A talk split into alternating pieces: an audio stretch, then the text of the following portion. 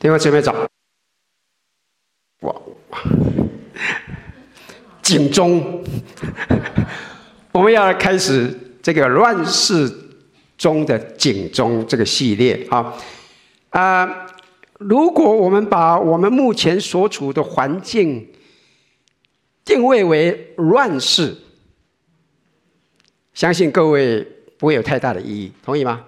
是不是？你看看我们现在面对的。我们天天面对了什么？我们面天天的面对了一些危险的日子。我们生活在一些天灾人祸持续不断的环境里面，看到没有？地震、干旱、火灾、瘟疫啊！加州又要限水了哈。种族之间矛盾迭起，暴乱不断；国家之间经济对抗，战争不歇。即使在教会里面，即使在教会里面，也有轻看神的真理，看重人的话语，种种让人有点灰心失望的情况。这个时候我们会想：哈，这种情况何时了？哎，我瘟疫什么时候结束啊？哎呀，有多少人希望赶快结束的？就几个人，我不相信了。很多人就我们希望赶快结束了呗，我们能够弟兄姊妹一起敬拜多好啊，对不对？是不是啊？瘟疫何时止？平安何处寻？甚至有些人还没有意识到这里面有很大的危险性。那么在这种情况之下，神的心意是什么？神的心意是什么？他要我们如何来面对？在这个系列里面，我们将借着旧约米迦书来探讨这个我们需要注意的话题。我相信我们很多人都读圣经了哈。那么，如果你翻开圣经，我们可以看到，从何西阿书一直到马拉基书，旧约的最后十二卷书是所谓的小先知书，之前的五卷呢，称之为大先知书哈。啊，那么这些经卷的作者就称为小先知跟大先知。那么之所以这个称大小哈，不是因为呃大先知比较重要，小先知比较不重要啊，不是的。之所以这样称呼，是因为小先小先知书嘞啊，它的篇幅是比较短的哦。他跑快了哈，好，小先知书的篇幅的话，是比大先知书的一些篇幅是比较短的啊。那么。先知这个米米迦呢，就是在这十二小先知书中里面的一位。他不是很出名，但是生活在一个很乱世的时代里面，但是他却非常忠心的为神传递信息。相信我们借着这卷书，可以在今天能够带给我们一些实际上的一些帮助。还有，我想请听这么哈，先知米迦嘞，啊，跟以赛亚，先知以赛亚和阿和西亚跟阿摩斯嘞，这四个人呢，通常是被称为主前第八世纪的先知。他们都是因为传达神的信息，而让当代的人觉得很难受，特别是当代的领导们哈，非常非常的讨厌他们。其实哈，我说一句实在话，先先先知就是这样嘛，是不是？要传达的不是个人喜好的话语，不是的，也不是讲那些应景的啦、好听的啦、恭维的话，而是要很忠实的讲出神要他们传讲出来的话语。这个其实就像这个先知米该亚哈。面对着当时的那个北国以色列王亚哈所派差派出去的使者，他讲当面讲得很清楚。他说什么？他说：“我指着永生神的耶和华起誓，耶和华对我说什么，我就说什么；耶和华对我说什么，我就说什么。”弟兄姊妹们，这句话为先知的角色。做了最好的注解，绝对不是看人，不是看环境。耶和华对我说什么，我就说什么。这也提醒我们弟兄姊妹们，神的话才是真正重要的。神的话才是真正重要的。所以今天呢，就让我们以倾听神的话来开始这个系列。倾听很重要哈，你们夫妻之间要好好彼此倾听哈啊，不要还没听完话就开始开始吵架了哈。好好倾听神的话一样，我们要倾听神的话。啊，请注意哈！说实在的哈，神的话哈，有时候跟我们夫妻吵吵架的时候那个一样，听起来不是很舒服，同意吗？啊，神的话有时候听起来不是很舒服，就就像刚刚我们读的那个、那个、那个唱的诗歌里面，希伯来书作者说什么？他说：“神的道是活泼的，是有功效的，比一切两刃的剑更快，甚至什么？”甚至魂与灵、骨节与骨髓都能够赤露剖开，连心中的思念和主意都怎么样，都能够辨明，并且被造的没有一样在他面前不显然的。他说：“原来万物在他那与我们有关系的主眼前都是赤露敞开的。”啊啊！神的道是活泼的，刚才看到没有？哎，有谁受得了这种能够所谓的连刺入骨髓的话？是不是啊？有谁能够接受这种连灵与魂都能够刺入剖开的话？很难受的。我们都喜欢听什么？舒耳的话，听起来舒服的话嘛。有谁喜欢听刺耳的话的？没有，没有人嘛。就是同意吗？谁会喜欢听这种话嘛？是不是啊？其实哈、哦。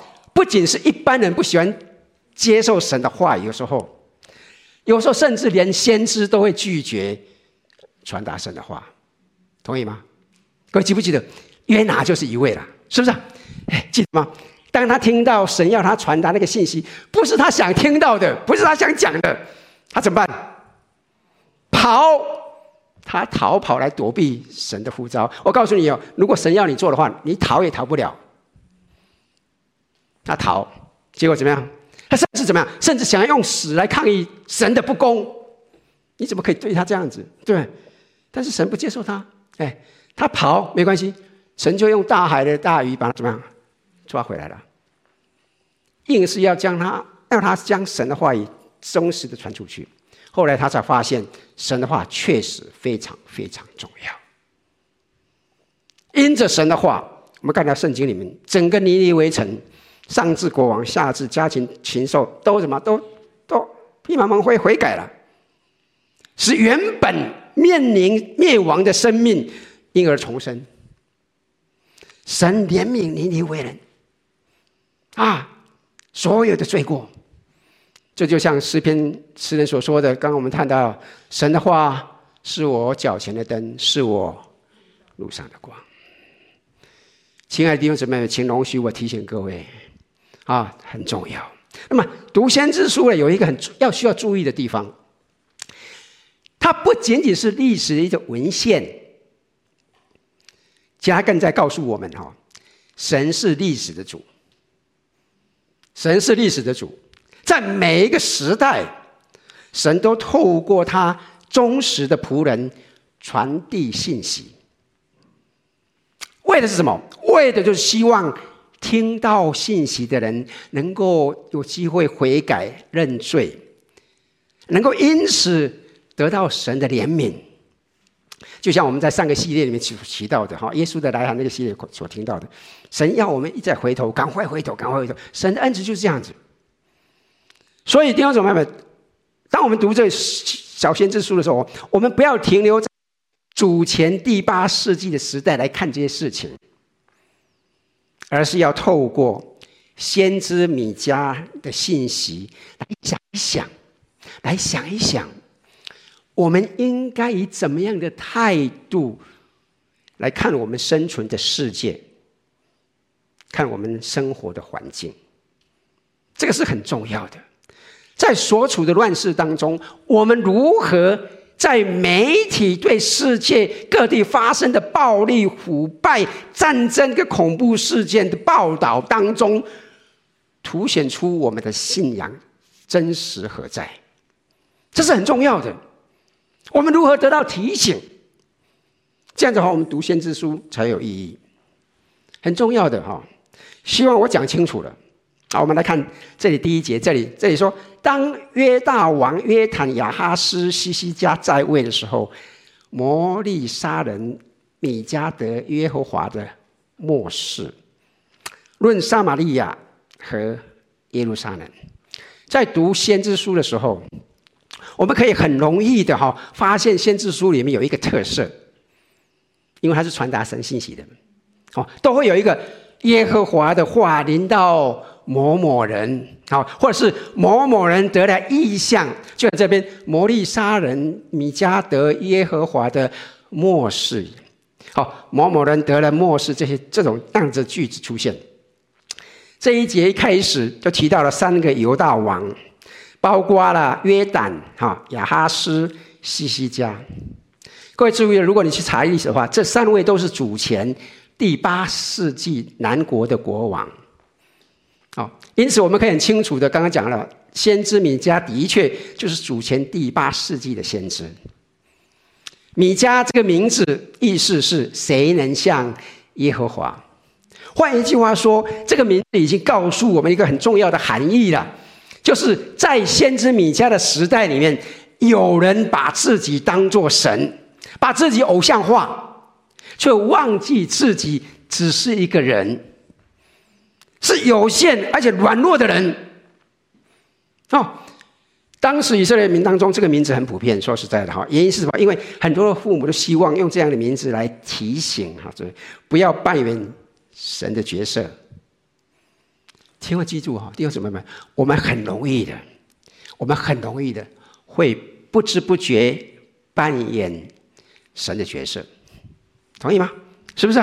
好，然后这里边第一节这边说什么？论撒玛利亚和耶路撒冷，这让我们知道，先知米迦并不是仅仅对南国犹大传讲神的信息，他同时也针对着北国以色列传讲神的话语。这表示，先知米迦传讲的话语是以以色列所有的民族的十二个支派为对象，同时也进一步的延伸。针对所有的世人在传达这个信息，所以对我们今天还是很重要的。因为这个世界说实在的哈，这个世界是一个共同体，是不是啊？没有一个国家，没有民一个民族能够单独存在的。你没有办法说自己跟其他国家、跟跟其他民族是无关的，不可能的。在第一章这里，我们可以看到哈，这一章有两个重点。首先呢。米迦提醒我们，神即将来临。一开始，先知米迦传出神的信息，就很浓厚的审判味道。你看第二节这边说什么？万民啊，你们都要听，地和其上的所有的都要侧耳而听。哇！然后接下去注意，他说什么？这里说。主耶和华从他的圣殿要见证你们的不是，其实很清楚的，啊，就好像这个法庭审理的案子一样哈，神是控方，神是控告方，要控告这些背叛的子民的罪孽，因为在第五节里面，他提到了对象是包括了撒玛利亚，也包括了耶路撒冷。那么我们很清楚了，这两个城市呢，分别指出了以雅各为代表的北国以色列，及以犹大为代表的南国。所以刚刚强调了，就整个的哈，整个的以色列民族。所以这些子民呢，乃是以色列的十二个支派，而神要惩罚他们主要原因是什么？是因为雅各的罪过，以色列的罪恶。那么我们会问哦，雅各的罪过，雅各什么罪过？以色列家有何等何种的罪恶？是不是？那么这边呢？这至于这一句就这一节里面呢，我们看不出来，这边没有说明。但是我们从经文的上下文呢，从接着的经文里面，我们知道这个意思来是什么？他们违背了跟神之间的约的关系。啊，他们违背了跟神之间约的关系。这种约呢，并不是只有这种去拜偶像的行为而已。其实更进一步的是社会上的公益生活，包括了违背伦理道德的生活规律。我们在接下来的接下来第二章、第三章可以看得到，会很清楚的看到先知米迦非常清楚的指出当时的以色列民怎么样的堕落。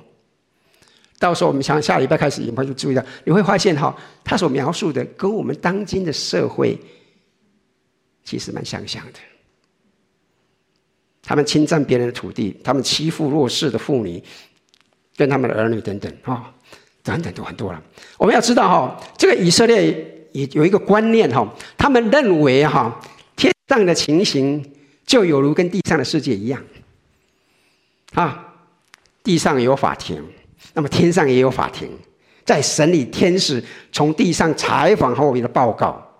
那么呢，他们的观念，神就是审判官。所以你看圣经里面天教的，就是审判的观念在里面。好，在第三节、第四节里面，先知米迦呢，就让我们看到神是一个怎么样的神？神乃是创造万物的主，他可以游走于受造的群山万岭之间。看到没有？他这样写的哈，是不是毫无困难的哦？甚至这些。高山峻岭的群山，怎么样？在人眼中看起来是相当雄伟的哦。哦，你在什么高的山呢？哈，什么黄山、庐山那里去，很棒哈。可是，在神的眼中怎么样？不是高不可攀的，在神眼中是微乎其微的啊！神的脚随时随地的可以踩在这些群山的山岭上。第三节这边提到啊，耶和华出了他的居所，这句话很重要。这就告诉我们哈，神并不是都住在一个地方不动啊。这句话提醒以色列人，提醒我们哈，神并不是住在耶路撒冷的圣殿，也不是住在撒玛利亚的敬拜的场所，等待着以色列人来献祭给他，或是等待他们来歌颂赞美他。不是的，不是的。这边告诉我们，神会四处的去巡游，去查看，去去记录，即使是在高耸的山岭上。神也会走遍该处，明察一切。我要请注意的地方是什么？在第二节这边提起，万民、地和其上所有的，这指的谁啊？所有的人，所有的人，所有的世人，不是单单只有以色列的十二个支派，这其实就是先知书里面一个特色。如果你注意哈，神审判以色列民。在先知书里面讲很清楚，会邀请所有的民族、国家一起来看，看看神怎么样惩罚他自己拣选的子民以色列民。然后呢，神会请他们为什么会这样子？主要的目的就是要让所有的这些国家民族知道，哈，神是一个公义的主，神是一个公义的神，他不偏袒以色列民。同样的哈，也很有意思的。当神以他的怜悯的爱来爱以色列民族的时候，他也同样的怎么样？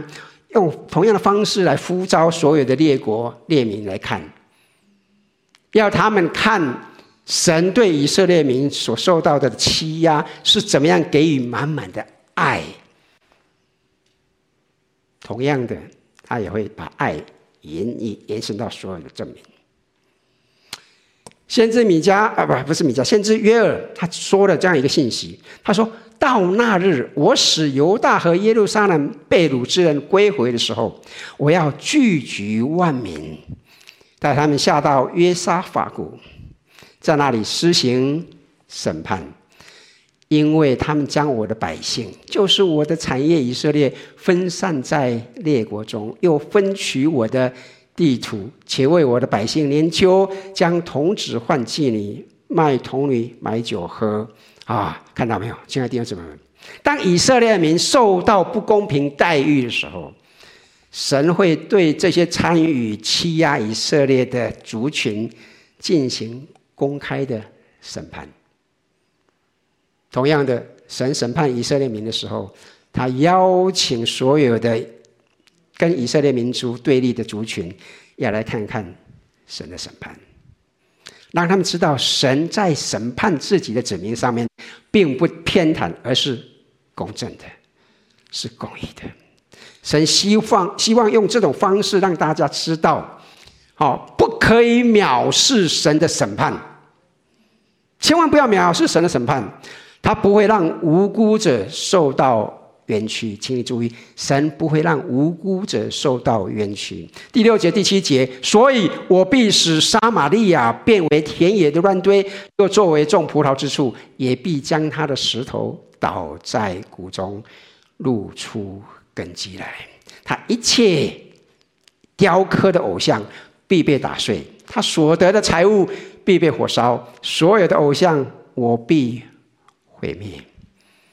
因为是从妓女顾家所聚来的，后来归为妓女的雇价。亲爱的弟兄姊妹，当我们一谈到这个撒玛利亚城要成成为废墟，我相信我们读历史、读圣经，我们常常看、常常看、常看一些历史，我们知道，在主前七百二十一年所发生的一些历史。那一次呢？亚述帝国攻击他们。亚述帝国的皇帝那个沙曼以色五世，他带兵攻入撒玛利亚城，连续围攻长达三年之久，没办法攻下来。后来是沙曼以色五世的儿子啊撒耳根二世才攻下撒玛利亚，焚烧该城。主前七百二十一年，以色列从此灭亡，北国以色列从此灭亡。人民被掳，被换为贩卖为奴隶，这些资料都在《列王记下》第十七章里面，也就是北国以色列最后的一个国王何西阿执政的第九年里面记载得很清楚。啊，其实如果你可以注意的话，撒玛利亚城啊，基本上来说是一个地理位置非常好的城市，它建筑在一座小丘上，一个城堡的一个城市啊。这个山丘里面有三百高三百公尺高。你如果谈论到防守的话，这是一个非常很容易的啊，是易守难攻的啊。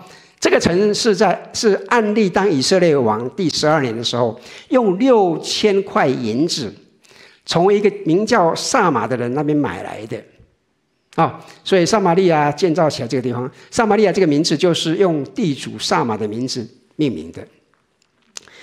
他聚集这个地方，但是呢，很可惜的是什么？暗利没有因为建造这个城市，提升北国以色列民的信仰群众，反而呢，相反的是什么？因着他建造了巴力的庙宇神像，他误导了北国以色列民去拜偶像，引起了叛离神事件。这个是后代子孙离弃神越来越远的一个最最重要的原因。这就是这两节经文所描述的。这个城内的以色列民手中充斥着拜偶像的物品，那么这些都将成为神审判以色列民的证据。我们从这两节经文里面看到，哈，当时拜偶像的信仰当中有两件非常明显的行为。各位注意到没有？是一再被先知提起的哦。从这两这两项都是在神眼中是非常恶劣、难以忍受的行为。其中一件就是淫乱的行为，妓女的患难。因为人民认为要有丰富的收成，就需要有更多的性行为。你知道那个迦南人都说法哈，好，要更多的性行为，所以他们就做这个事情。另外一件是贪图财物。也就是说，拜偶像的神明啊，他祈求什么？祈求就是要有丰富的财物嘛，哈。其实这个拜拜很重要。我们我想，我们从台湾来的很多人都知道，我们在台湾拜拜是什么？拜给你，你怎么样？你要保佑我。我们很多时候都是怎么？都是一种利益的交换的，是不是？同样的观念一样。哎，我拜你，你怎么样？你就要就要就要保佑我，你要让我多得多得嘛，哈。因为要得到丰富的财物。就是拜，那么要得到丰富的财物，就往往呢，就造成了有一些剥削贫穷人的行为出现了。那么这两项呢，这两项在神的眼中是非常恶劣的行为。因此呢，先知在这边就提出了非常哀痛的指责，就带出了这里的第二点，先知的哀鸣。如果我看第八节、第九节，先知说：“因此我必大声哀嚎，赤脚露体而行，又要呼号如野狗，哀鸣如鸵鸟，因为撒玛利亚的伤痕无法医治，延及犹大和耶路撒冷，我们的城门。”这两节是先知米迦对神惩罚北国以色列所做的一些回应，但同时他也提醒，类似北国以色列的灾难也会怎么样？也会临到南国的犹大，也会临到的。好，再者我们看到这个先知米迦有一个很值得我们注意的地方哈，这个地方是什么？就是他以相当哀痛的语调。说出哎，他要怎么样为自己的同胞，因为神惩罚而受到这么大的灾难，表达出他心中难以描述的痛苦。他所要的方式是什么？他所要的方式就是赤脚露体而行，也要哀嚎如野狗，哀鸣如什么？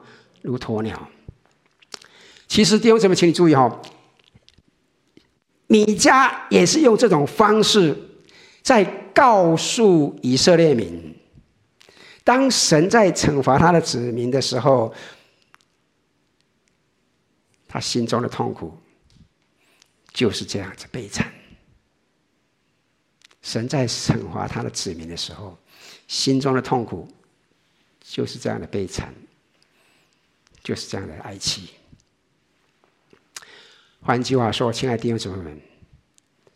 神惩罚自己所拣选的子民的时候，是相当痛苦的。千万不要认为我们的神很喜欢惩罚我们。神一再的强调要我们悔改，他不希望把这些痛苦临到我们。因为弟兄姊妹，请你注意哦，他跟以色列人民之间的关系，他跟我们之间的关系，就好像是父子。甚至什么，就像夫妻那样的甜蜜，那样的亲密。我相信大家会同意了。一些正常的话，没有一个疼爱自己的儿子的儿女的父亲，会在他儿女痛苦的时候，哎呀，太棒了，太棒了。这是有病态的父亲，啊，不会的。也没有一个疼爱妻子的丈夫，当他的妻子在受苦的时候，会鼓掌欢呼的，是不是同意吗？不会有的。当然不会有这种情况的。其实各位，如果你读圣经的话，你看得到先知以西结就说出神的这种心声呐。你注意听到神的心声是什么？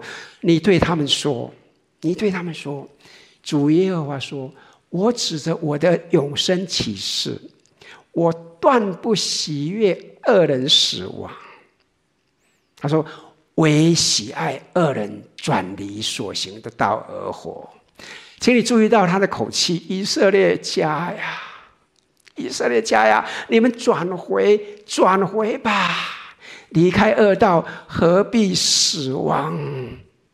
亲爱的弟兄姊妹，看到没有？我盼望我们能够看到神内心里面那种痛。神并不喜欢人一再执迷不悟的走向死亡。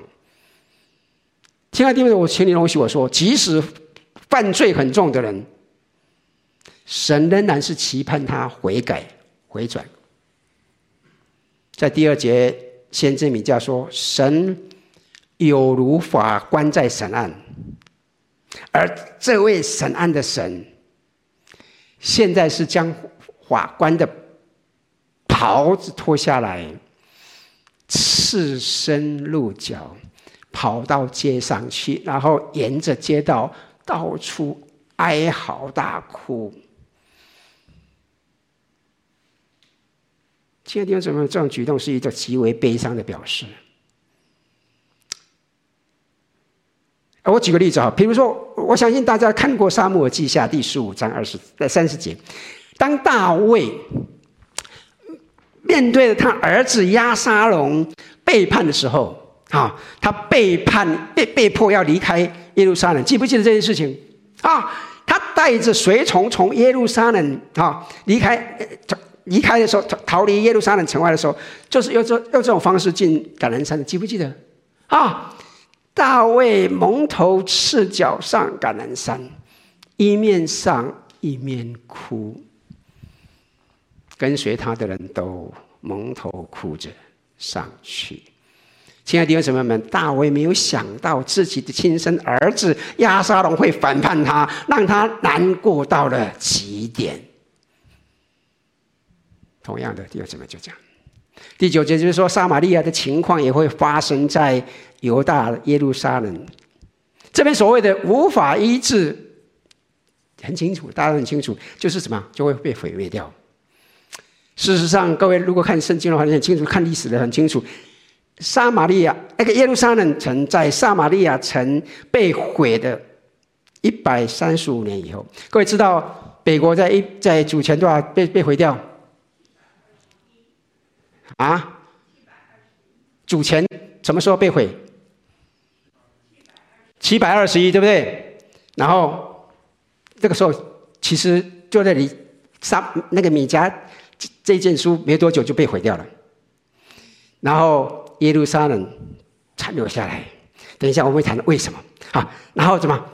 但是他们讲很清楚，由延吉、犹大和耶路撒冷，我城的城门，在一百三十五年以后，就是主前五百八十六，你们数学都很棒哈！五百八十六年就怎么？真的就被巴比伦帝国所毁灭掉了。第十章第十到第十六节，我们可以发现。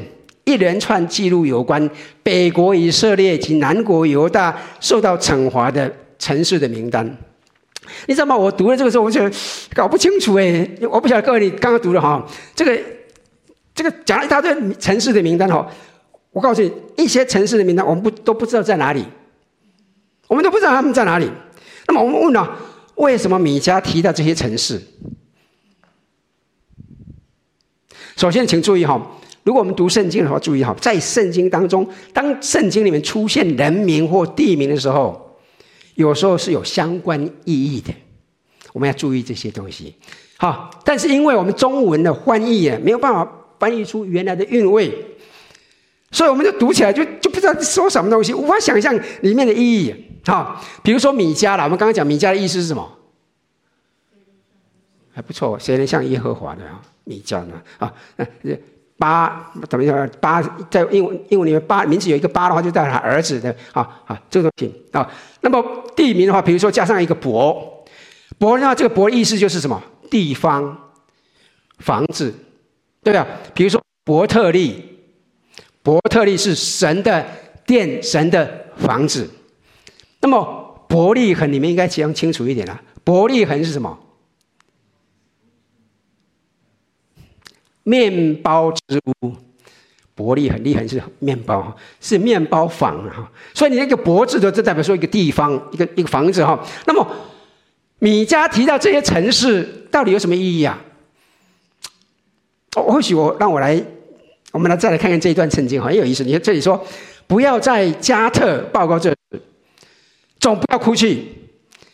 我在伯亚弗拉滚于灰尘之中。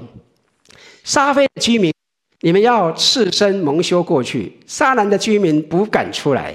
伯以薛的人哀哭，使你们无处可站。马绿的居民心甚忧急，切望得着好处，因为灾祸从耶和华那里临到耶路撒冷的城门。拉吉的居民啊，要用快车、快马。快马套车啊！西安民的罪恶由你们而起哈，以色列人的罪过在你们那里显出啊！犹大，你要将礼物送给摩利色加特、亚革悉的众族，必用诡诈待以色列诸王啊！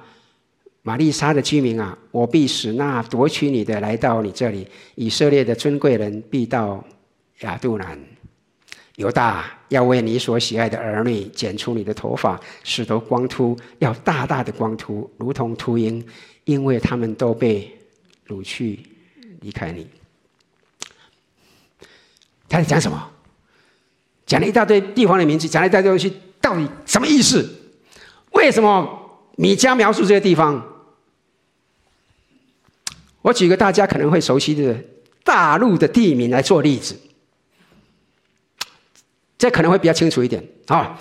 注意一下哈，千万不要急着扩张新疆，而是要专注固原保定，如此才能够太平长治。不要以为有了永康的身体，就能得到长乐的生活，得享安宁。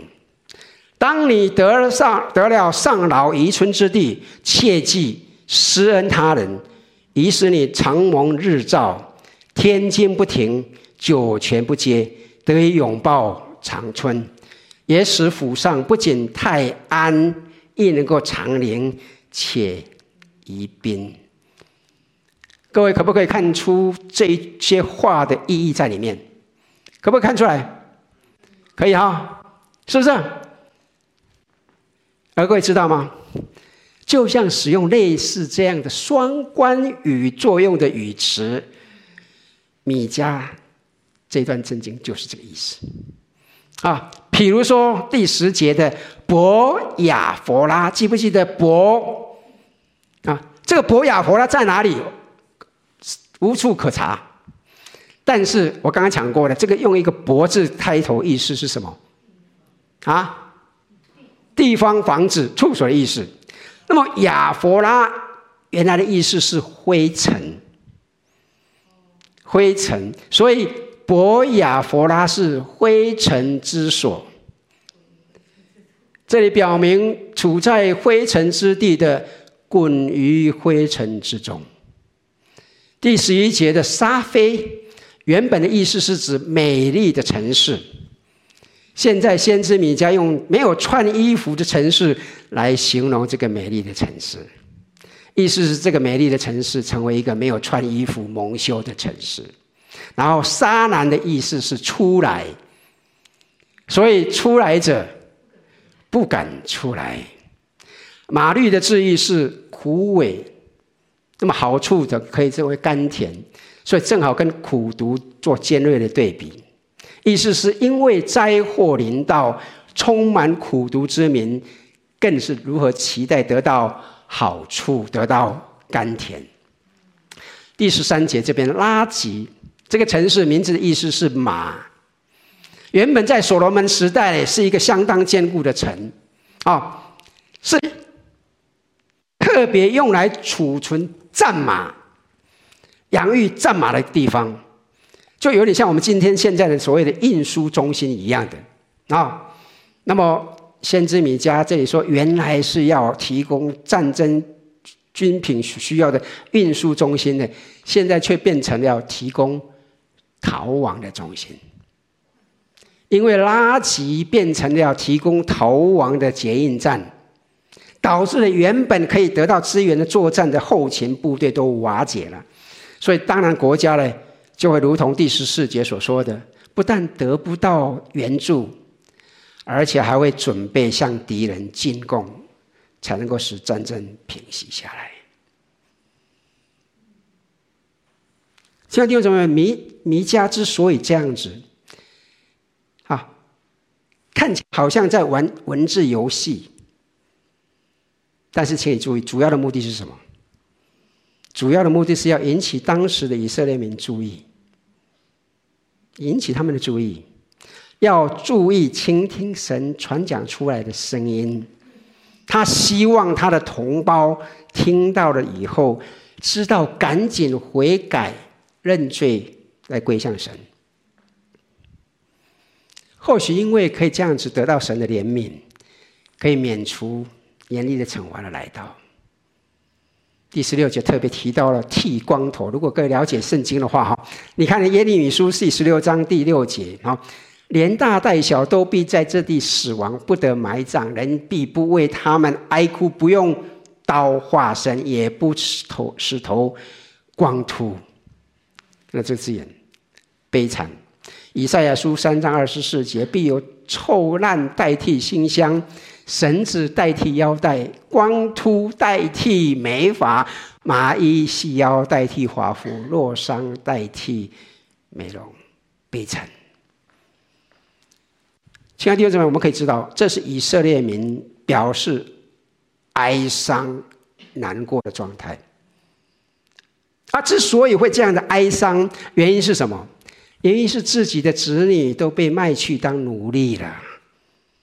当然，我们知道这些都会去把卖去会卖被卖去当奴隶的哈，几乎都是这些贵族人家的子女啊，而其中的女子被卖去当女仆的啦哈，甚至会去当卖去当妓女的，也不在其下的。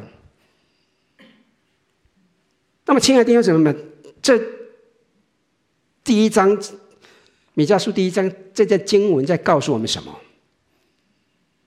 在告诉我们什么？求你容许我提醒各位弟兄姊妹们，亲爱的弟兄姊妹们，神的话才是我们生命拯救的信息，一定要注意倾听。当我们仔细读圣经，就会发现哈，先知书里面一个最大的特色，你注意到。就是一再的呼吁神的心愿，呼吁以色列民一定要倾听神的信息，注意听。其实不要说先知书了，其实整卷圣经都是这样子。你注意到没有？好，你注意到先知米迦的开场白讲什么？他说：“万民啊，你们都要听，地和其上所有的也都要侧耳而听。”虽然这是神愤怒的话，但是你要注意听，你才会知道神到底为什么生气。各位记不记得，当摩西带领以色列民出埃及到旷野的时候，以色列民因为中间的过程里面不听神的引导，经常出状况，出发现发发怨言，记不记得？啊！抱怨摩西，你把我们带入旷野，要让我们死在旷野啊！我们在埃及多好，最少还有韭菜吃哦。虽然没有韭菜盒子，但是还有韭菜可以吃啊。对，你要把我们呢带到这边死在旷野里面。你看，甚至怎么样？甚至他们到一个地步，甚至快要拿石头打死摩西。各位记得这个意思吗？就出来就讲，原因就是什么？原因就是他们对神的信心不够，因为他们的口渴。没有水喝，就以为神已经不跟我们同在了，神已经离开了，神已经把我们唾弃了、抛弃了，啊！所以因为这样子，神很生气，他要摩西拿拐杖击打磐石，结果呢，水就从磐石当中流了出来，让以色列民得到了解渴。在这个事情过程里面，如果各位先去看，你秘书讲很清楚了哈，他们就把这样一个错误。信仰经历，把地名把那个地方改地名马萨为米利巴，记得哈？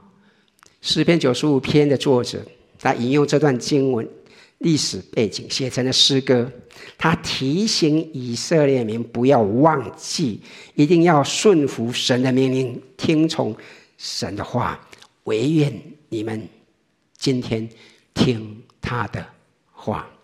希伯来书的作者在第三章第七节也同样引用了诗篇这段诗歌，来勉励提醒当时的犹太信徒，一定要听神的话。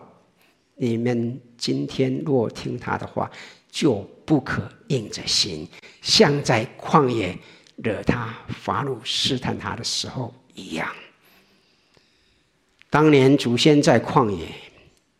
试探了神，惹神的生气，结果他们背叛了神，情况很糟糕的。亲爱的弟兄姊妹，如果我们读圣圣经、读新约的福音书里面，耶稣基督在讲神国的比喻的时候，或是他教导群众里面，你没发现的？经常讲的一句话是什么？有耳可听的，就应当听。其实这句话我们在上一个系列里面。几乎是每一封信里面，每一个信息里面都提到，有耳可听的就应当听。听从神的信息，就是听从神的话语，听从神话语的人，就是进入神国门槛的第一个要件，非常非常重要。耶稣在登山宝训里面有这么一句话，各位记不记得？并不是所有称呼我主的人都能够进天国。他说什么？只有唯独遵循我天父旨意的人才能进去。不是你说什么，而是你的心意是什么。耶稣基督也对那些围绕他身边的群众说什么？凡遵行神旨意的人，就是我的弟兄、姐妹和母亲。亲爱的弟兄姊妹，如果一个人如果遵行神的旨意，他必须要先明白神的话语。如果没有没没有明白神的话语，他怎么能知道神的旨意呢？是不是同意吗？是不是？神的话就记载在圣经里面，所以哦，我真的弟兄姊妹们要认真，要确实来读圣经啊。也许你现在读圣经，好像不太能够明白其中的意义。但是弟兄姊妹们，我们南谷很注重圣经的，我们有很多弟兄姊妹们在在带领不同的族群读圣经啊，那么都提供各样的环境里面，主日学里面有很多的好很很好的老师在那边教导我们哦，都都都有很多的机会啦。弟兄姊妹，也许你现在读起来好像不明白其中意义，但是我相信哈，好好的，大家一起来学习，一起。过一段时间，我相信你一定会明白，神透过圣经要告诉你什么。阿门。亲爱的弟兄姊妹们，其实哈，这也是我多年以来在南谷服饰里面一直勉励弟兄姊妹们的。我也必须说，我很用心的教导大家弟兄姊妹明白圣经啊。呃，我可以说了哈，我我所能做的我已经做了了哈。那呃呃，那我我我还能做。但是哈，如果还不能引起你对圣经的热情的话，那我也没法读了哈，我也没办法了哈。啊，不过请你容许我再以神的慈悲拜托你们，求你们，我真的非常盼望大家能够很认真的来读圣经，你能够明白神的话语，然后确实在遵行。不然的话，弟兄姊妹们，好，我们在接下来。接下来系列里面，我们可以看到，我们会偏离神的话，我们会偏离神的道，我们会做出得罪神的事情。啊，请你容许我提醒各位了：当大难来临的时候，我们唯一能做的，就是真实的悔改，回到原来，回转归向神，才能够寻求神的怜悯和宽恕。先知米迦在这一章。从第十节到第十六节，我们刚刚提到的，他用了很多双关语的词句来形容神的惩罚即将来临。主要的就是提醒我刚刚讲过，提醒以色列人注意哈，这些事情会发生的，绝对不是空穴来风。他要提醒以色列人注意一点，不要以为有坚固的城池就不会倒塌。不要以为有尖锐的军事武器就能够抵挡敌人的攻击，更不要以为有足够的财富就能够确保生命的安全。先知米迦在告诉以色列民，也告诉我们，这些都会过去的，这些都会因为神的愤怒而变为一无所有，甚至连要从旁边得到援助也会化为泡影。记不记得诗人在诗篇三十三篇里面有这样一个句子？诗篇三十三篇第十六节到二十节：君王不能因兵多得胜，勇士不能因力大得救。靠马得救是枉然的，马也不能因力大救人。耶和华的原目看顾敬畏他的人，要和仰望他慈爱的人，要救他们的命脱离死亡，并使他们在饥荒中存活。我们的心向来等候耶和华，他是我们的帮助，我们的盾牌。亲爱的弟兄姊妹们，请问什么是你的依靠？国防武器、国防力量、经济实力，还是某某人的话语？就是，这些自古以来都都是被公认是最好的保障哦，对对不对？军事。武器这些东西，但是请你注意一下，我们有没有看到哪一个国家是因为这些而保存下来、永久不衰的？有哪一个家庭因为有了有丰富的财力，生命就有了依靠的？你注意到没有哈？呃，一些很有钱的人哈，呃，他们说富不过三代啊，对不对？然后有钱人的话，不要说三代了，当他老爸了有钱的爸爸死了以后，你发现什么事情啊？家里的儿女怎么样？对簿公堂的有没有啊？有没有？哎，我几乎很少看到说这个这个有钱的老爸死了以后，哎呀，这个家庭和睦和谐，哎呀，兄友弟恭，彼此建造啊，那更家族更加兴旺的，很少听到，好像没有听到哈，好像听到都是什么老大告告诉控告儿。儿呃弟弟弟，然后弟弟妹妹控告到，那都是控告到哪里去的，是吧？哎，有没有注意到有些财团财团的大老板住在豪华的住宅里面，拥有最新式的住家安全保护措施。我在南非的时候看到围墙里面有通电设备，不会电死人啊，但是会让你昏倒了。啊，有震撼的警报系统，当小偷进入的时候，那个声音会吓死人。甚至还有什么？还甚至还有二十四小时的警卫巡逻。哎，我不知道你啦哈，我不晓得哈。当一个有钱的人哈，住在这个环境里面哈，到底生命的意义是什么？是不是？到底他是住在豪宅里面，还是住在监狱里面？是不是啊？你与其拥有这种财富，住在这个这样的豪宅里面，还不如财富少一点，自由潇洒，哎，可随处可去，随时随地有好亲朋好友来访，也不要担心说，哎呦，这会有什么心愿啊，有什么企图啊，也不会担心说不小心被自己的通电的电给电住了，也不用怕说半夜说，哎，听到什么声音了，是不是有盗贼进来了？进去到没有？弟兄姊妹，这些警报系统，这些。警卫保镖有没有带给他们安全？真的给他们生命的安全吗？弟兄姊妹，我们生命最好的保障，说实在的，不是靠这些。一个真正心中有神的人，会知道怎么样获得神的带领。所以，虽过死荫里幽谷，也不怕遭害，因为有神与我们同在，必有我们。亲爱的弟兄姊妹们。你听到神借着先知对你的呼求吗？神在对你说话，你听到了吗？